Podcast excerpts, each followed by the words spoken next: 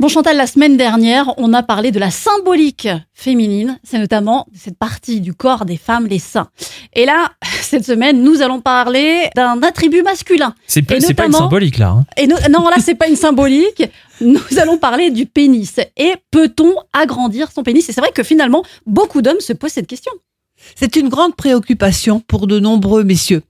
Les hommes, parfois tellement bavards, Myriam, sur les questions du sexe, de ses performances, des petites blagounettes, sont beaucoup plus discrets sur la taille de leur attribut. Hmm. Alors pour commencer, il faut savoir que la taille normale du pénis est extrêmement variable. Donc, il n'y a pas réellement de taille normale. Je Voilà. veux dire, euh, Il y a des tailles anormales, on va en parler.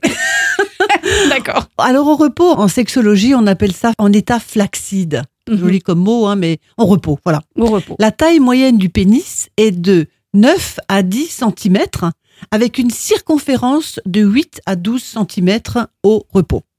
En érection, la longueur moyenne du pénis est de 15 cm pour une circonférence de 12,5 cm. Mhm. Je vois qu'il y en a plein qui ont noté ces chiffres et qui ont en train de constater là euh, Mesuré. avec un double décimètre. Alors, ce ne sont que des moyennes, hein, Myriam, et il faut moduler en fonction des origines ethniques, de l'âge et de la génétique. Hein, quand on a un papa qui a un grand pénis, on a peut-être soi-même un grand pénis. Mais tout le monde ne voit pas le pénis de son papa. Non, mais On on peut lui imagine. poser la question. Quoi qu'il en soit, on ne parle de micro-pénis qu'en dessous de 4 à 5 cm au repos, avec une érection qui ne dépasse pas 8 à 9 cm. Hmm, D'accord. Voilà, le pénis, voilà notre thématique fort intéressante de la semaine. Bon, je sens qu'on va s'amuser. Hein, Michael Oui, oui, je crois aussi. À demain. à demain